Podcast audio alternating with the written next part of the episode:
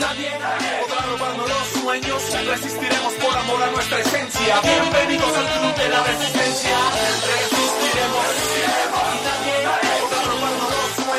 Muy buenas noches y bienvenidos a un nuevo programa de la Resistencia TV. Hoy, como siempre, por las pantallas de Aviala Televisión en vivo, en esta nuestra casa, estamos con Marco Antonio Moscoso. ¿Cómo estás, hermano, para un nuevo programa? Es así, Beto, ¿cómo estás? Ha sido, creo, una semana igual bastante movida, con mucho material en cuanto a medios. eh, eh, lo que ha pasado en la agenda con Janine Áñez, eh, bueno, una huelga de hambre que se extendía una cantidad que, bueno, no se asimila tal como se había mostrado incluso, bueno, en cuanto a la salud, cómo está. Se ha suspendido incluso nuevamente una sesión que, que tenía Janine Áñez eh, en la semana y eh, pues también se suspendió la salida al hospital, más bien entraron un equipo de médicos, creo que alrededor de 10 estaban atendiéndola a Janine Áñez para que, bueno, considerar y resguardar y que se respeten los derechos humanos de cualquier persona. Así este, parece, creo que no ha sido en ningún momento la excepción con Áñez durante todo este tiempo de meses que, que está encerrada en el penal de Miraflores. De hecho, se ve un, un- parece existir retardación en el proceso de años, ¿no? Bueno, Marco nos habla de la noticia que más ha sonado durante esta semana. Ustedes saben que acá en la Resistencia Bolivia, una plataforma de comunicación alternativa, realizamos eh, análisis social, político, económico, pero siempre desde una perspectiva diferente, contrahegemónica, combatiendo la desinformación y la posverdad generada por los medios hegemónicos en Bolivia y en el mundo. Es así que nosotros tratamos de seguir la actualidad política social boliviana y, e informamos de, de esta manera alternativa, diferente, al pueblo boliviano desde nuestras páginas y canales oficiales en redes sociales. Es aquí donde los invitamos a seguir justamente la actualidad de nuestro país, la resistencia.info, nuestra página web y pues nuestros canales en todas las redes sociales importantes, desde Facebook, Twitter, Instagram, Telegram. Estamos también en Spotify con los programas de la Resistencia TV y eh, también en YouTube donde podrá encontrar estas emisiones. Vamos a entrar justamente al- un repaso de lo que ha sido esta semana en el acontecer eh, noticioso en Bolivia. Hemos rescatado las cuatro noticias más fuertes de esta semana, eh, pero ya lo lanzaba Marco. La noticia que ha concentrado la atención del país es el proceso que se lleva adelante la Fiscalía, la Justicia Boliviana, a Janine Áñez por el caso Golpe de Estado 2. Durante esta semana se dieron audiencias, la primera audiencia donde eh, Janine Áñez pretendió, junto a su defensa por supuesto, eh, no solo suspender la misma, sino lograr eh, su salida por tratamiento de salud a un, justamente a un, a un nosocomio, ¿no? Sí, así es. Pero eh, esto en el contexto de una huelga de hambre. Como, ¿Qué podemos decir primero sobre una huelga de hambre que se hace ya? Hemos hablado en programas anteriores sobre algunos, algunos actos que se, eh, que se convierten en trillados, clichés, por cómo lo repiten los actores políticos, sobre todo los de oposición, como lo de declararse en clandestinidad, declararse perseguidos políticos. Bueno, las descompensaciones de salud, en este caso una huelga de hambre de Janine Áñez con la que pretende amagar o al menos retardar un poco la audiencia. En realidad para mí fue un poco más de tratar de salir como sea a, un centro de salud y no salir más de ahí, ¿no? Eh, creo que esa era la intención en la cual estaba justamente eh, Janine Áñez y bueno, toda la parte que en este momento le está defendiendo, eh, bueno, tiene un bastante numeroso equipo de abogados Janine Áñez. Y bueno, al final esta salida no se dio, eh, bueno, ¿cuántos días de algo? Ya no, ya no logré contar y perdí la cuenta, dos, eh, nueve días, eh, algo por ahí creo que es, que es en lo que supuestamente estaba, lo digo supuestamente, ya no podemos eh, bueno, corroborar esa situación porque además tampoco dejó que se le realice la, la valoración. Vamos a ese, a ese resumen de semanas, como decías, como resumen semanal, pero también hay un hecho importante. Eh, hay dos militares, y lo tenemos en nuestro portal de web, que nos acompaña con la nota número uno, por favor, donde eh, justamente los em, militares de de dos militares, dos comandantes, hablando en primera instancia terceros, uno de ellos que lo conocen, que eh, fue justamente junto con, con los dos militares reconocieron los delitos por los cuales estaban siendo acusados, entraron a un juicio abreviado y por lo tanto tuvieron la sentencia de tres años de cárcel. Esto lo teníamos en nuestro portal web como algo destacado en la semana y bueno, es una evidencia de que el golpe de Estado prácticamente no se lo puede negar. Estos dos comandantes que estaban acompañando en el momento preciso cuando Calimán eh, pide eh, la renuncia, solicita la renuncia, vulnera una, un artículo de lo que no deben hacer las Fuerzas Armadas al momento de claramente eh, pues, em, realizar una acción de, golpe de Estado porque se van contra la institucionalidad, contra el gobierno democráticamente electo, contra eh, un gobierno que había sido elegido por dos tercios y que le faltaba todavía tiempo para que acabe su mandato. Realizaron deliberación, ¿no? Yo entiendo que este es el primer acto ya claro de un rol político eh, de parte de las Fuerzas Armadas. Estamos hablando de dos miembros importantes del alto mando no de las Fuerzas Armadas, porque estamos hablando del comandante de la Armada y el comandante del Ejército. Entonces, mm, no se puede acá eludir el hecho de que dos principales actores de lo que es considerado un golpe de Estado por gran parte de la sociedad eh, están dando ya, como tú dices, evidencia de que esto ha sucedido, porque han aceptado su participación en esto, por ende aceptan la culpa de, bueno, la, la, sanción a la que van a enfrentar, que eh, corresponde a la falta de, de, a la constitución, ¿no? Actos contrarios a la constitución y por supuesto eh, no cumplir su mandato constitucional como parte de las Fuerzas Armadas, como parte del Estado como tal. Entonces, ah, esto yo creo que va a ser un hito. Ha sido una noticia que ha pasado desapercibida, ¿no? Un poco, porque los medios también juegan su rol. Algunas noticias son, suenan mucho, otras no tanto. Pero este es un hito, porque son dos actores fundamentales que aceptan su participación en el golpe. Entonces, esto va a tener mucho para lo que son las evidencias concretas de la disputa ideológica en la discusión, en el debate histórico sobre si esto fue un golpe de Estado o no. Además que es un eh, va a continuar el proceso y aquí va a ser muy eh, elemental la testificación de los actores y, y, en cuanto a los principales podríamos llamar en ese momento como Evo Morales y Álvaro García Linera, ¿por qué? Porque si tomamos en cuenta que hay dos actores principales de las Fuerzas Armadas que aceptan que fueron contra la Constitución, contra el poder democráticamente electo, Corresponde también conocer ya la versión de manera oficial al momento de testificar en el proceso para conocer qué sucedió después. Porque si repasamos un poco, y bueno, me, voy también a algunas declaraciones testificadas en el libro de Evo Morales, donde habla de que ya no le permitían utilizar el avión antes de que renuncie. ¿No? O sea, cuando todavía era presidente en la tarde, tipos de la tarde, me puedo equivocar en la hora, pero más o menos, cuando se estaba dirigiendo al trópico de Cochabamba, ya no querían darle el avión y ahí eh, prácticamente está el comandante Terceros, que es uno de los que reconoce.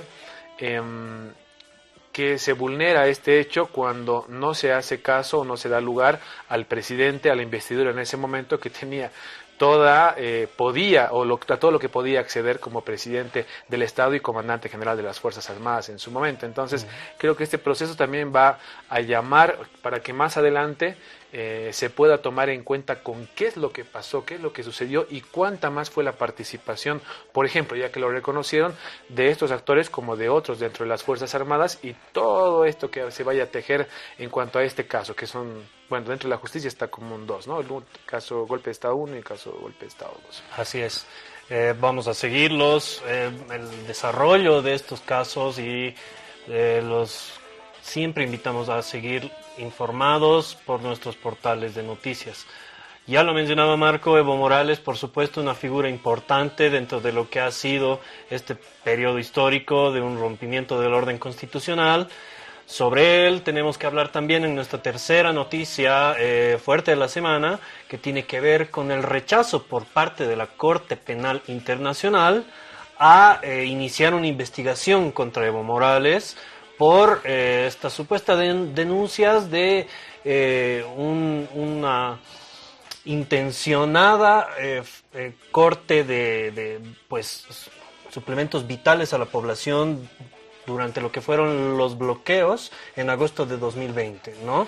La movilización popular que tuvo Evo Morales, por supuesto, un actor a pesar de estar afuera de Bolivia, fue un actor central por el reclamo por una eh, fecha, que se respete una fecha oficial de elecciones.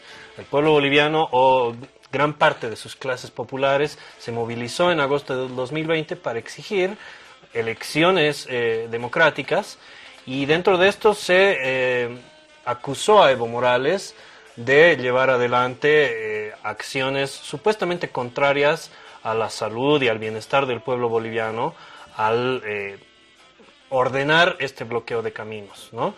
Es una noticia importante porque es internacional y es la Corte Penal Internacional la que establece que no hay indicios, no hay pruebas suficientes como para iniciar un proceso o una investigación de este tipo. Así es, el CPI, como bien lo decías, eh, bueno, no da lugar a iniciar esas investigaciones eh, donde se lo acusaba de delitos de lesa humanidad a Evo Morales por el tema del oxígeno. Se trató de instalar un relato, recuerda, ¿no? De, de hablar de la guerra del oxígeno en esa ocasión. Primero se hablaba también de los alimentos, ¿no? El corte de alimentos a las ciudades, sí, sí. con un supuesto audio donde Evo Morales eh, ordenaría, ¿no? a, a allegados suyos, de su confianza, a cortar el alimento, el suplemento de alimento a las ciudades.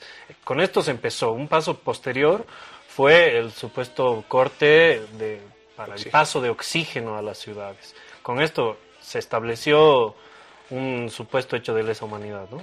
Claro, pero es, es, se trata de construir ese relato, ¿no? De que había un era el oxígeno, incluso se arma un show, se monta un show de, de, hablar de un convoy que desde Santa Cruz va a trasladar oxígeno hasta específicamente la sede de gobierno, cuando en el departamento de La Paz hay distribuidoras de oxígeno que lógicamente estaban dotando tanto a los hospitales como clínicas que en ese momento lo necesitaban y también se fue desmontando con ayuda de las redes sociales eh, mucha participación de comunicadores populares al momento de poner en evidencia de que los mismos bloqueos estaban dejando pasar ya sea ambulancias o lo que hablaban con ese tema del oxígeno. Si mal no recuerdo, incluso fue Franklin Flores, que en ese momento estaba como legislador, eh, que mostró transmisiones en vivo, mostrando cómo podía, llegaban bueno, los tanques de oxígeno del Departamento de La Paz a la ciudad de La Paz, ¿no?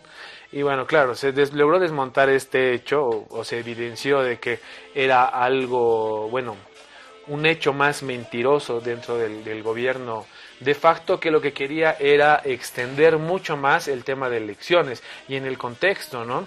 Eh, la fecha definida era el 6 de septiembre, la tercera ya haber cambiado, 3 de mayo, 2 de agosto, ya estaba definida para el 6 de septiembre y recordarás que faltaban 45 días calendario para que se cumpla el calendario electoral. El límite, ¿no? El límite y justo en el día 45 es donde de manera inteligente, podemos decirlo, eh, suspenden la fecha. Entonces ya el hecho de que pase un día ya era una semana, ya no se podía contabilizar exactamente los días para el calendario electoral y bueno, al final se logró que de alguna manera con estos bloqueos, porque la gente exigía elecciones ya, que era el mandato, eh, se pueda ya instalar una fecha inamovible que incluso podía tener sanción, ¿no? que era ya para el 18 de octubre, que llega a ser la cuarta y definitiva. Pero acusar de esto eh, con delitos de lesa humanidad, creo que al final se evidenció, no solamente ahora con, eh, con, est con, esto que vemos, esta, lo que sale del CPI, sino también, eh, bueno, con lo que salió en las urnas, me parece, ¿no? O sea, Así al es. final es la respuesta popular, la respuesta del pueblo a desmontar uno y estos otros hechos que se, que se trataron de instalar. Bueno, el, la, las elecciones generales de 2020 vienen a cerrar este periodo histórico de, del golpe y un gobierno de facto, un retorno a la democracia, ¿verdad?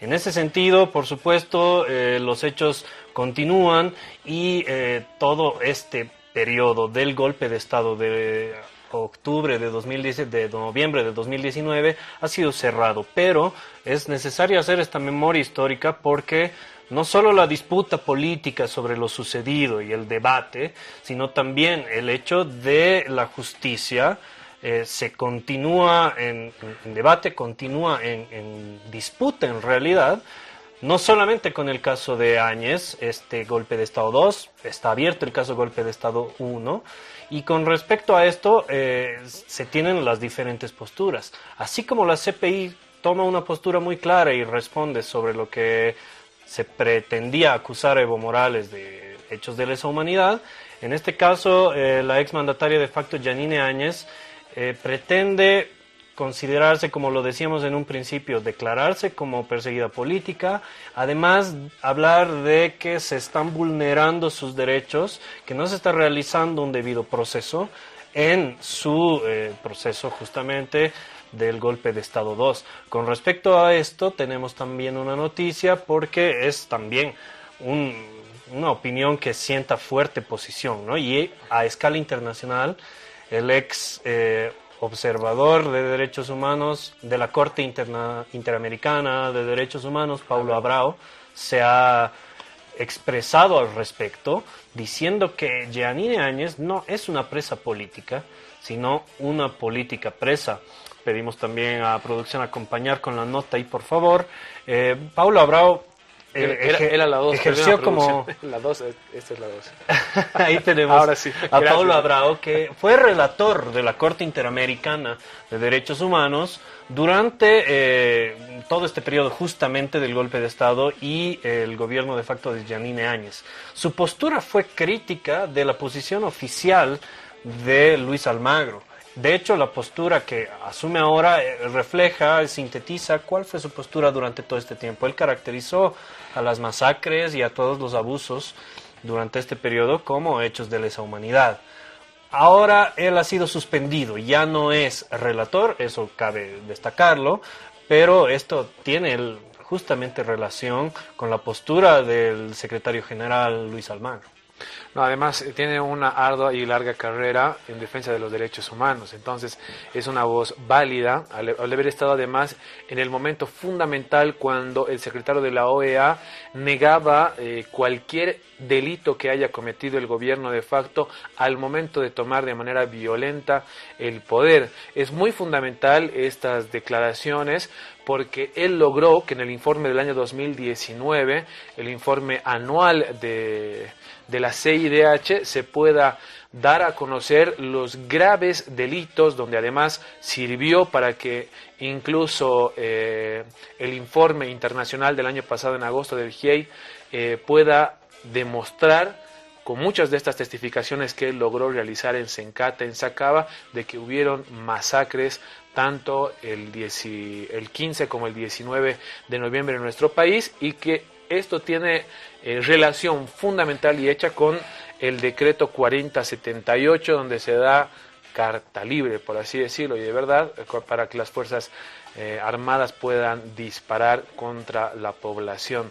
Por tanto, es una voz bastante válida, importante y que siempre va, a acompañar justamente este proceso. Por más de que lo hayan suspendido, es fundamental, porque recordemos que cuando el gobierno de facto llamó a la CIDH en 2019, ¿qué es lo que hizo?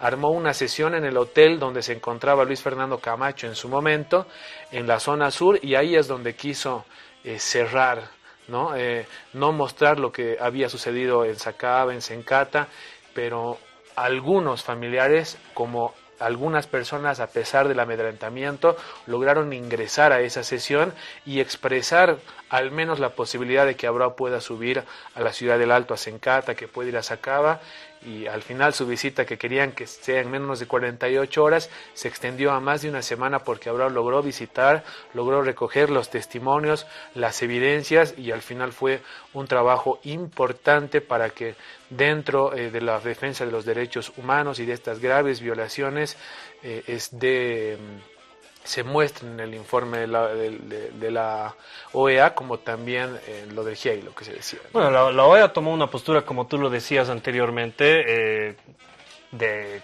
apoyo al gobierno de facto, básicamente, al eh, cerrar cualquier tipo de responsabilidad penal ¿no? por parte del gobierno de facto. Sin embargo, el trabajo eh, de los relatores como Paulo Abrao sirvió posteriormente para tener un gran caudal de evidencia al grupo eh, internacional de expertos que declaró sin duda alguna eh, el carácter de masacres a ambos hechos.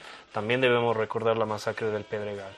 Bueno, todo esto continúa en desarrollo porque son aristas diferentes al desarrollo de este caso. La justicia, siguiendo las demandas del pueblo boliviano, en este caso algunas, eh, la mayoría implantadas por eh, la ex diputada Lidia Patti, ¿no? El origen de estos procesos, bueno, golpe de Estado 1, golpe de Estado 2.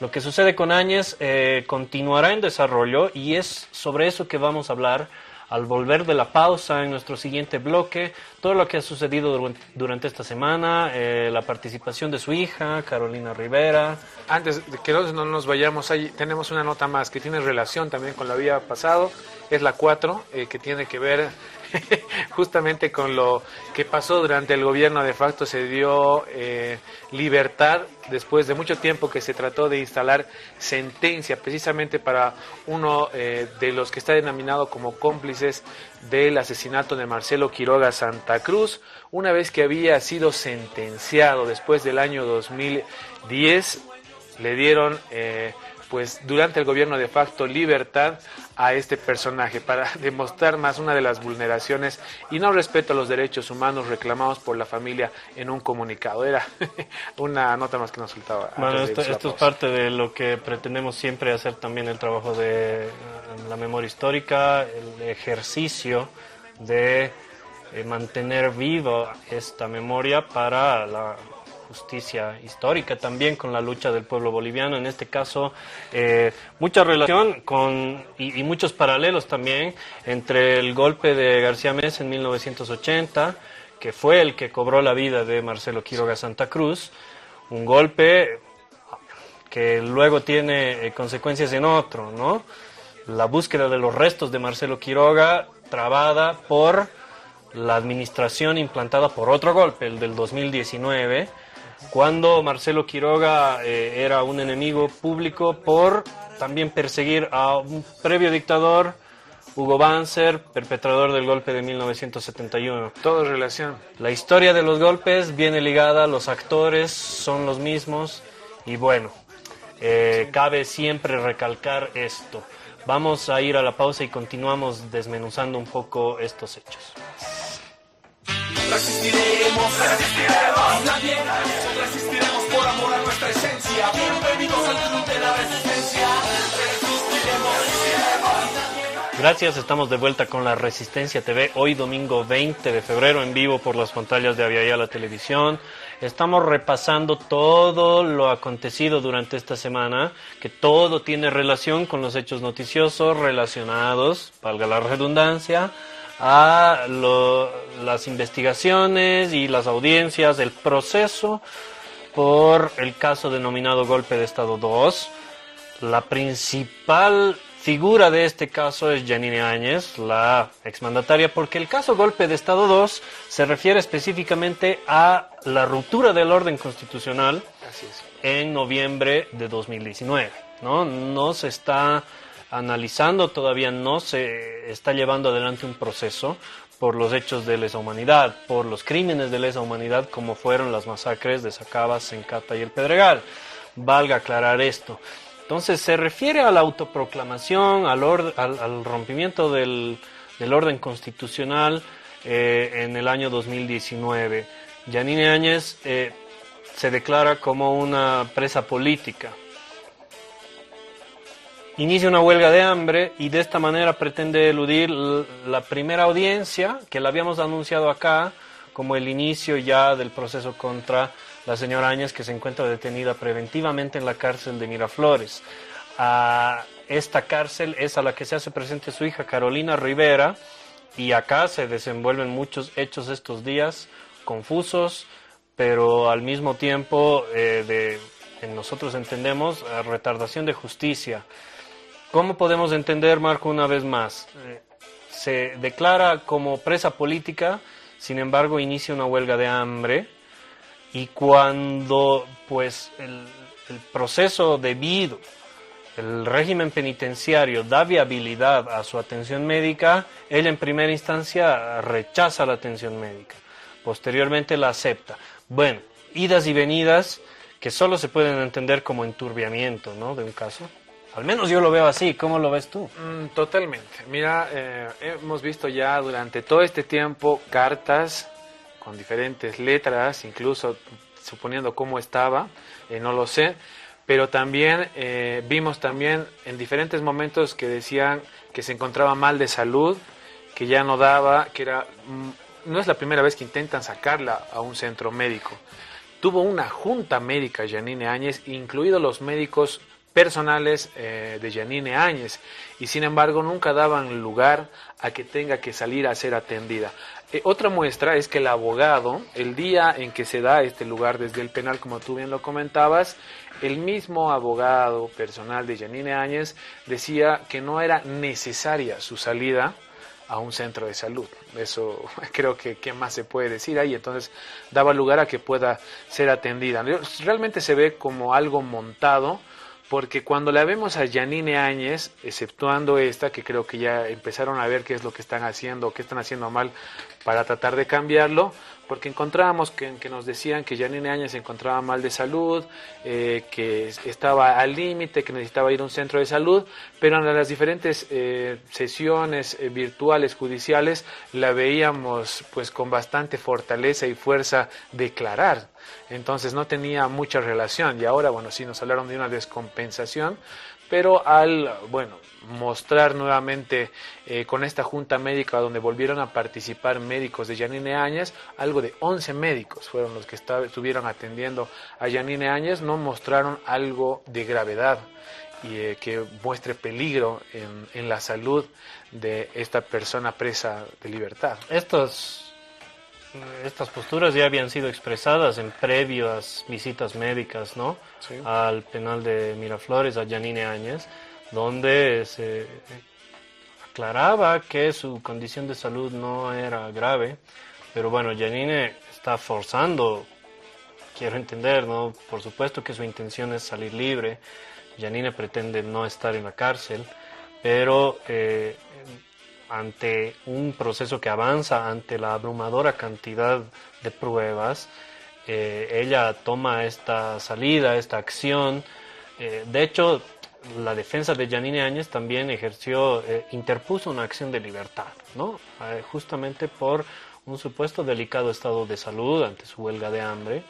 Y fue esta acción de libertad la que se vio en medio de la, del proceso judicial durante esta semana, Luego de que se inició la audiencia para tratar esta acción de libertad, se hicieron presentes afuera del penal de Miraflores, acá en la ciudad de La Paz, eh, pues autoconvocados, eh, como se podía ver en las imágenes hace instantes, eh, veíamos a, la población que reclama justicia, porque así como se hace presente Carolina Rivera en inmediaciones, ahí la tenemos justamente a la hija de la ex mandataria de facto, Carolina hace por supuesto su parte, ¿no?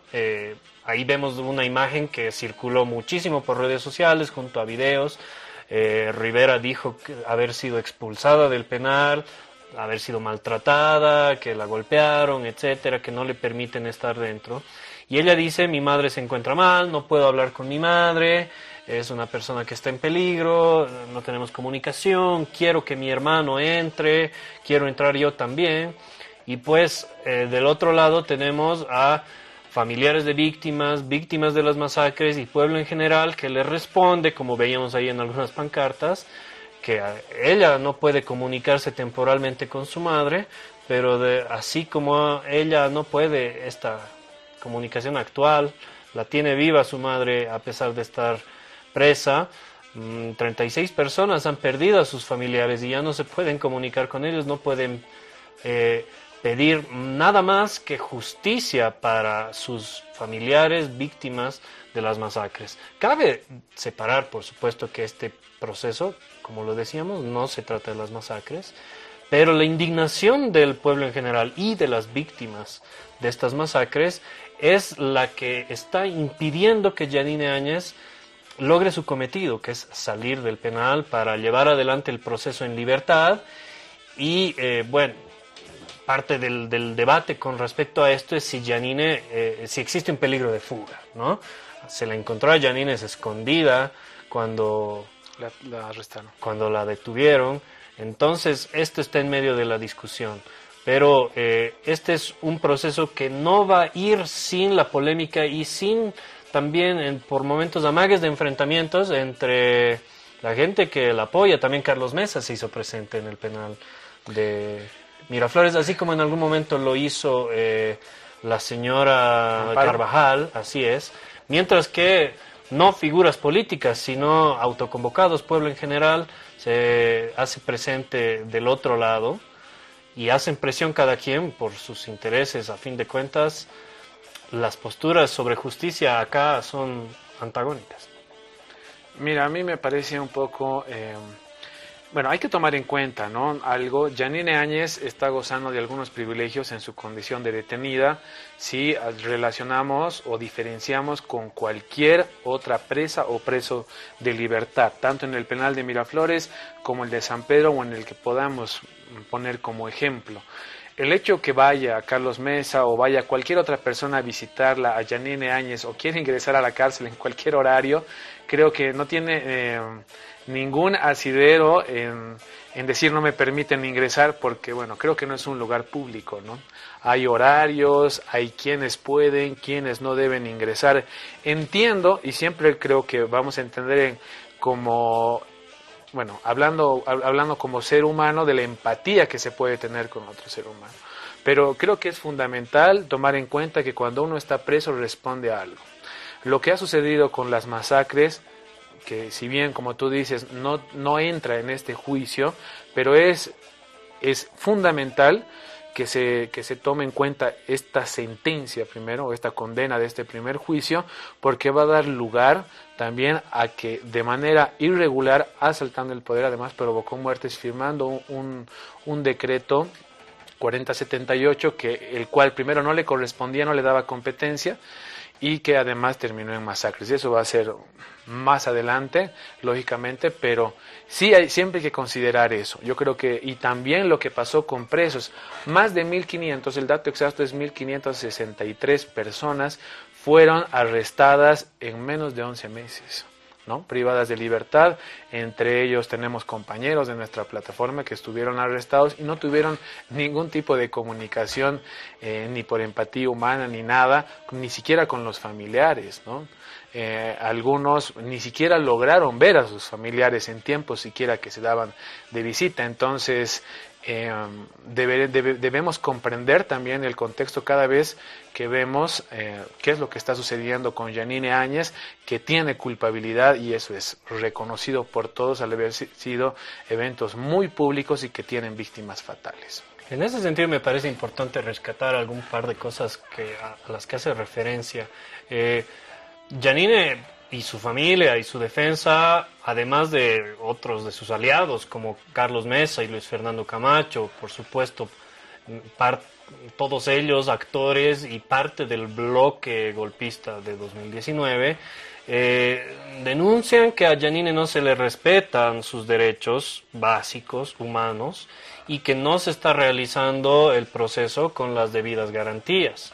Sin embargo, eh, nosotros hemos podido ver durante la semana eh, desde el inicio de este subjuicio audiencias públicas que son transmitidas por páginas de medios masivos de comunicación e información en redes sociales, audiencias públicas. Tú haces, eh, bueno, o sea, está claro que esto es abierto, la gente pudo ver las deliberaciones, eh, todas las las intervenciones de los abogados, la defensa de Yanine, por supuesto también la parte acusadora, todo, absolutamente todo. Mientras que los presos que fueron detenidos durante todo el periodo del golpe de Estado y el gobierno de facto, no tuvieron nada ni remotamente parecido a ello. Tuvieron que defenderse en condiciones de persecución, en condiciones de implantación de pruebas en muchos casos, como sucedió con nuestros compañeros de la plataforma, quienes en ningún momento vulneraron la ley como se establecía en aquel proceso y sin embargo fueron condenados, así como los más de 1.500 presos en su momento, así que no estamos solamente hablando de eh, las víctimas fatales que eh, cayeron en las masacres de Sacaba, Sencata y el Pedregal, sino muchos otros a quienes se les vulneraron sus derechos básicos constitucionales y no se les siguió un proceso con las debidas garantías. Acá, por supuesto, todo es político y los actores de este proceso, así como los actores políticos a quienes mencionaba, convenientemente olvidan todo aquello, así como quienes hoy hablan de defender derechos humanos, al defender a Áñez como una supuesta presa política, ¿dónde estaban en el momento de defender los derechos humanos de esas 36 víctimas y más de 1.500 presos políticos? No se los vio por ningún lado. Entonces acá eh, tenemos eh, en vilo eh, la discusión sobre no solamente la justicia, las narrativas estas de golpe de Estado o de o de un supuesto fraude, sino también el hecho mismo de los derechos humanos, ¿no? Así como la libertad de expresión, eh, los derechos constitucionales básicos, la defensa.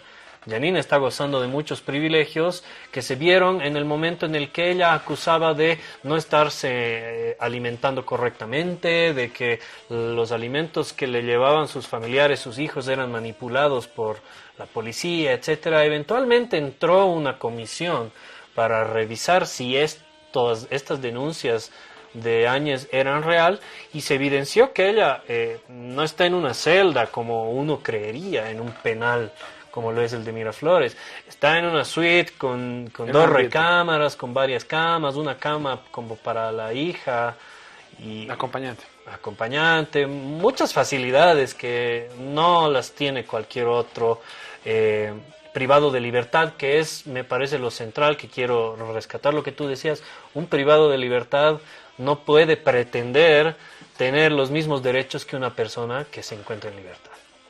Es así, totalmente. Lo dijiste y es eh, de esa manera. Al hablar de la comida, por ejemplo, ¿no? si consideramos y vemos que Janine Áñez tiene, la posibilidad, no sé si todavía lo tiene, pero lo tenía, de que los alimentos los, los llevaba la familia y tenía la posibilidad durante un par de horas de poder comer junto a un familiar, ¿no?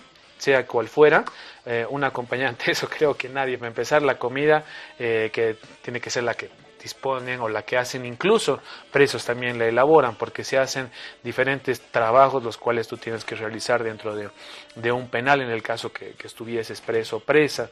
Eso no se realiza para nada y todo lo que has mencionado, y creo que eso es importante tomarlo en cuenta, considerarlo al momento eh, de bueno de todo lo que se trata de instalar de la sensibilización que tratan de hacer los medios tradicionales de comunicación incluso con algunas sesiones de fotos por ahí que se vieron eh, a Janine Áñez bueno nunca vi eso no huelga de hambre y que tengas fotos de todos los ángulos en un penal eh, pero creo que al momento de, considerar eso, eh, creo que también hay que tomar en cuenta todo lo que provocó el gobierno de facto de Janine Áñez con los privados de libertad, con las víctimas fatales, eh, bueno, y cómo, cómo, se comportaba en el día a día y bueno, y todo todas las vulneraciones que habría realizado y por lo cual ahora está siendo juzgada. Así es.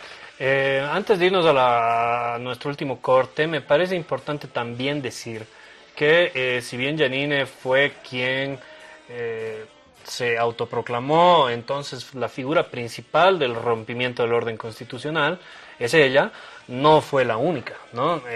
por supuesto que ella asumió el mandato y posteriormente al ser presidenta de facto realizó todas las acciones que tú que tú ibas enumerando, como por ejemplo la firma del decreto denominado de la muerte, pero la llegada de Janine al poder tiene a otros actores también, ¿no? Se permitió que eh, la línea de mandos en las Fuerzas Armadas, por ejemplo, sea vulnerada, ¿no? La cadena de mando, quiero decir, de esto hablábamos en el primer bloque cuando hablábamos de la culpabilidad de estos dos excomandantes, entonces estamos hablando también de Fuerzas Armadas como de políticos, toda la participación de ah, señores como eh, Jorge Quiroga, Carlos Mesa, Luis Fernando Camacho, Waldo Albarracín, la infame reunión en la Universidad Católica, las embajadas eh, brasilera, argentina, la participación del gobierno ecuatoriano,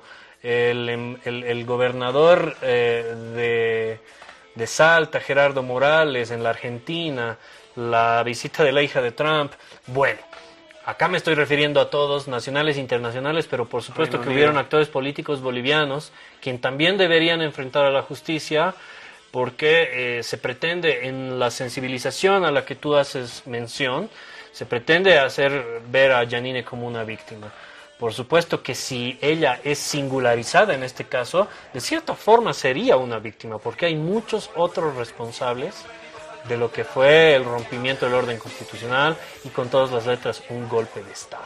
Ahí le responde declarar a la persona que ahora justamente, en vez de tratar de eludir a, a los juicios que se vienen encima, creo que es la mayor oportunidad que tiene una persona que cree que se está cometiendo injusticias con ella, por haber sido una actora principal, le corresponde también señalar. ¿no? En su momento, cuando habían eh, personas que no fungían como ninguna... eh, no tenía ninguna ningún espacio eh, legal ni legítimo dentro del Estado y que fueron actores que decidieron quién iba a tomar las riendas del país eh, de una manera totalmente ilegal. Y eso es lo que se considera una conspiración. ¿no? Y esto es, esto es parte justamente del, del caso Golpe de Estado 2. Uno de los delitos es este, el de conspiración. Por supuesto que Janine no lo hizo todo ella sola. ¿No?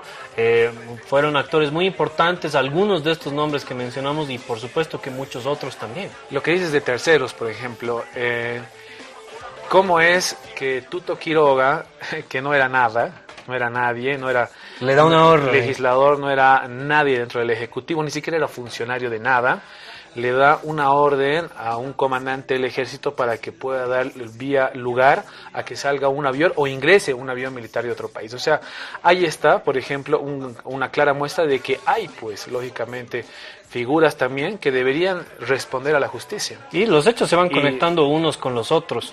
Cuando eh, hablábamos sobre este caso, el de terceros y lo- todo el alto mando militar, el quiebre de la cadena de mando, cuando Evo Morales llega al trópico del hecho que tú referenciabas al principio del programa, ten- existen videos que corrieron por redes sociales que fueron celebrados además por los denominados pititas en, el- en los que se ve por ejemplo ahí en el, en el aeropuerto de Chimoré a un capitán informando a la población de que él tenía la orden de aprender al presidente, él mismo lo dice, al presidente Evo Morales. ¿No? Por otro lado, tenemos a terceros que le niega el despegue al presidente y posteriormente acepta una orden de un civil, como lo es Jorge Quiroga. Bueno, a estos y muchos otros eventos hacemos referencia cuando decimos que las pruebas, las pruebas son abrumadoras. Nosotros, en nuestra calidad de miembros de una plataforma de comunicación alternativa, echamos luz sobre estos hechos históricos porque eh, lo consideramos nuestra labor. Eh, este ha sido nuestro programa por hoy. Hay mucho más por, por, por, por, eh, discutir y por revisar en este caso. Lo vamos a ver la siguiente semana porque todos estos elementos quedan eh, en, en vilo, ¿no? Como el proceso a Janine Áñez. Nos tenemos que despedir, Marco. Bueno, sí, se nos acabó el tiempo, como bien lo decía, vamos a tener también un invitado la próxima semana, esperamos que se pueda dar de esa manera para poder continuar con todo esto en la Resistencia TV, que tengan un resto de domingo reparador y una excelente semana, nos vemos la próxima con más de la Resistencia TV.